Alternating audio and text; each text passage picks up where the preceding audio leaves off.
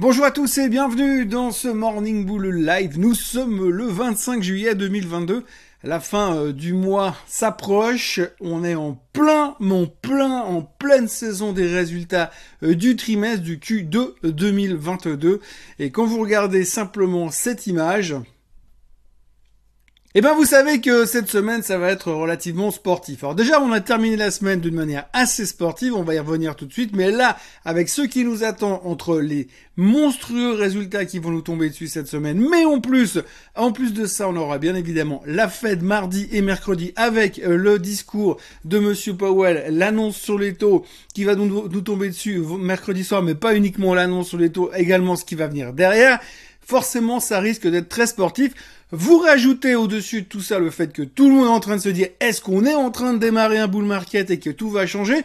Ou est-ce qu'on a simplement fait un nouveau rebond dans un bear market et qu'on va s'en reprendre une parce que tout est suracheté pour l'instant? La question, bien on y répond dans les 5 jours qui viennent.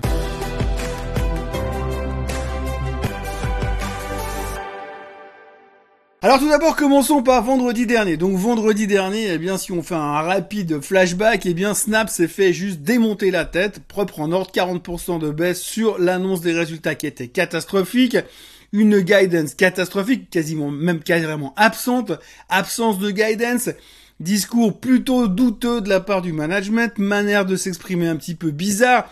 Enfin bref, la gros problématique qu'il faut retenir là-dedans, c'est que la problématique du digital est en train de nous tomber dessus. Oui, le digital n'est plus aussi, euh, n'est pas, n'est plus le même Eldorado qu'on avait ces derniers temps. On voit que la publicité est en train de se réduire sur les plateformes digitales. Donc vendredi, la claque a été euh, étalée non seulement sur Snap, mais également sur Google, sur euh, Meta Platform, sur Twitter d'une manière indirecte. Mais Twitter, ils ont moins mal performé que le reste, mais on va dire que Twitter, c'est un peu une situation particulière. Et puis à côté de ça, vous avez tout ce qui peut toucher de près ou de loin à, la publicité digitale qui s'en est pris une baffe.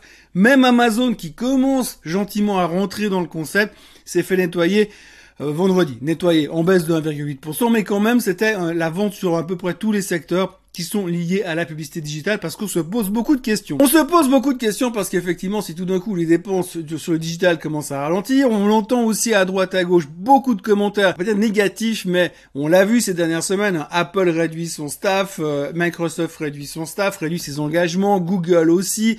Tout le monde est en train de se préparer, de se mettre en position en PLS ou bien alors en position atterrissage d'urgence, un brace, brace, brace, parce qu'on sent que les prochains mois vont être difficiles.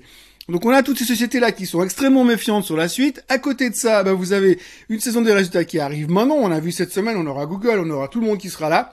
Tous les gros vont publier cette semaine.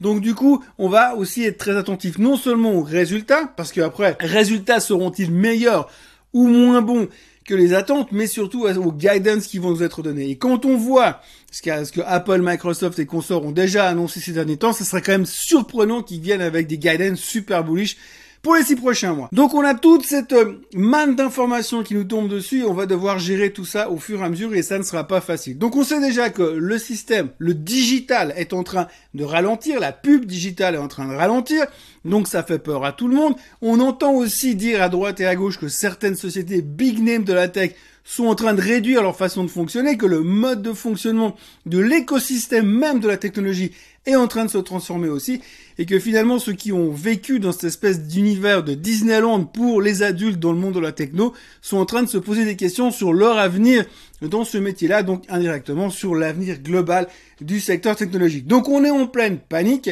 pas panique, mais on est en train de se poser beaucoup de questions sur ce qui va arriver. Et là, cette semaine, on va avoir déjà beaucoup de réponses. Donc, on va devoir simplement composer avec tout ça. Et puis, effectivement, eh bien, on a la Fed en plus de tout. Si on avait juste les résultats trimestriels, ce serait déjà super fatigant et super prenant durant toute cette semaine. Mais en plus, vous avez la fête, donc on va nous parler beaucoup, beaucoup, beaucoup de cette, de ce que va faire la fête. Alors on sait tous, hein, 99,9% des analystes pensent qu'on va avoir 75 basis points d'augmentation je, mercredi soir, annoncé par Monsieur Powell, bien sûr, mais en plus, derrière, c'est que va-t-il se passer ensuite?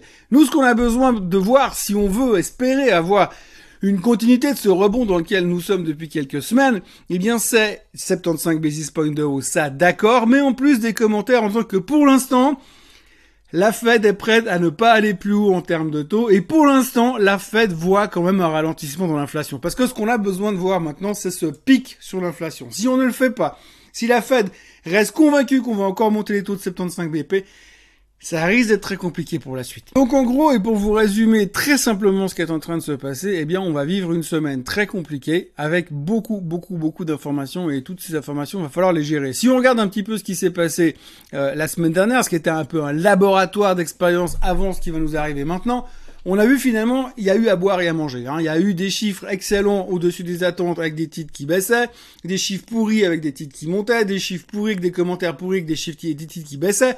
On a vraiment eu tous les cas de figure et donc là vraiment on va, on va se rendre compte une fois de plus que cette semaine sera une question d'interprétation, une question de perception par rapport aux résultats et surtout une question de d'attente finalement des guidance de la part des sociétés. On va devoir aussi jongler avec tout l'aspect macroéconomique puisqu'il y a un autre sujet qui commence à arriver de manière assez intense, qui n'est pas un sujet américain, c'est un, sujet européen, puisqu'on en a déjà parlé dans ces émissions. Ce qu'il faut retenir, c'est que la dette italienne commence à être un sacré problème. Aujourd'hui, on sait que le 10 ans italien est assez haut, 3,6% dans ces eaux-là, et que le 10 ans allemand est très bas. Et en fait, l'écart entre le 10 ans allemand et le 10 ans italien commence à être un sacré problème pour la BCE. Parce que finalement, si les Italiens veulent encore se financer, eh bien ça commence à être très cher pour eux pour rembourser euh, les taux d'intérêt à 3,6%. Et donc en plus de ça, bah, ça va être très, très difficile de lever des nouveaux capitaux pour pouvoir aider le pays à se reconstruire. De l'autre côté, vous avez l'Allemagne qui a des taux très très bas. Et donc cette, cette, cette disparité à l'intérieur de l'Europe rappelle un tout petit peu ce qui s'est passé à une époque en 2011 quand c'est la Grèce qui était en train de partir en sucette. Donc ça reste aussi un stress parce qu'on parle de plus en plus de l'écart du spread entre le 10 ans italien et le 10 ans allemand. Et certains experts, de nouveau, commencent déjà à dire que peut-être à terme, eh bien, la BCE devrait intervenir pour essayer de faire baisser les taux euh, italiens et monter les taux allemands, donc réduire le spread. Ce qui serait pas tout à fait juste pour les Allemands, puisque forcément ils, devraient payer pour euh, la dette des Italiens, et ça ne fait euh, plaisir à personne. Surtout que les Allemands aujourd'hui, ils ont quand même pas mal de soucis pas mal de soucis à cause du gaz, puisque c'est eux qui vont devoir à un moment donné recommencer à distribuer le gaz en Europe, et puis forcément c'est soit rationner l'Allemagne pour pouvoir distribuer au reste de l'Europe, soit en prendre plus pour l'Allemagne et moins distribuer à l'Europe, ce qui remettrait un peu en cause finalement le concept même de l'Europe qui ne semble plus très très bien fonctionner aujourd'hui avec l'euro qui ne cesse de se faire démonter la tête récemment. Donc nous sommes un peu dans la semaine de tous les dangers. Franchement, j'ai envie de dire que si on se sort de cette semaine plutôt pas mal, si on arrive à ne pas perdre 5% dans la semaine, et puis qu'on arrive à stabiliser simplement, juste stabiliser le marché là où il est, ce serait déjà une super nouvelle. Mais c'est vrai qu'aujourd'hui, par rapport à tout ce qu'on voit, tout ce qu'on entend, ben on a bien raison de penser ce qu'on pense, mais en tout cas, ça risque d'être extrêmement sportif comme semaine. Donc, euh, le seul conseil que je peux dire, que je peux vous donner aujourd'hui, c'est de vous hydrater parce qu'il fait très très chaud et puis d'être extrêmement prudent parce que c'est un petit peu euh, la moissonneuse batteuse, c'est-à-dire on met jamais les mains dans une moissonneuse batteuse qui tourne très très vite parce que ça peut faire très très bobo. Et là c'est vrai que pour l'instant le marché est dans une situation, euh, on veut pas dire explosive, mais quand on regarde finalement où on est après ce rebond, on est beaucoup monté, on est un peu en zone de surachat. Vous mettez une couche là-dessus sur le fait que finalement, eh bien, c'est pas aussi simple que ça euh, de, de, voir où est-ce qu'on va, qu'on n'a aucune visibilité et que il y a beaucoup, beaucoup, beaucoup de, choses macro qui vont nous tomber dessus, en plus de l'aspect micro. Et donc, ça fait quand même beaucoup de choses à digérer et on va espérer qu'on arrive à tenir le coup, mais ça peut aussi donner une recrudescence de la volatilité ces prochaines heures.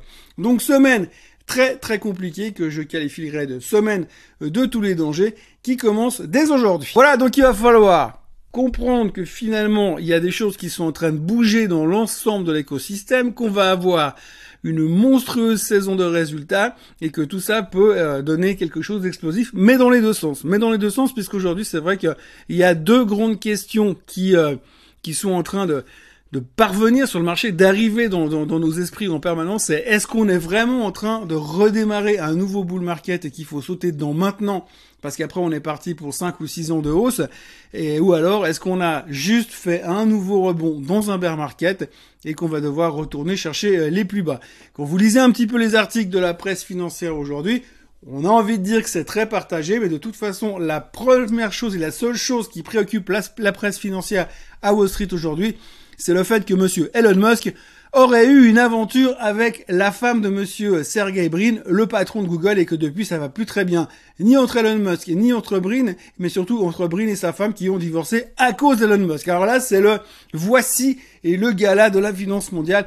Visiblement, monsieur Elon Musk n'arrive plus à se retenir. Donc voilà, on va commencer cette semaine en observant toutes ces nouvelles, en analysant toutes ces nouvelles. On va avoir beaucoup, beaucoup, beaucoup de boulot. On commence gentiment cette semaine avec des chiffres comme Philips en Hollande ou alors Logitech plus près de chez nous en Suisse ou NXP ce soir aux États-Unis. Donc c'est un petit lundi.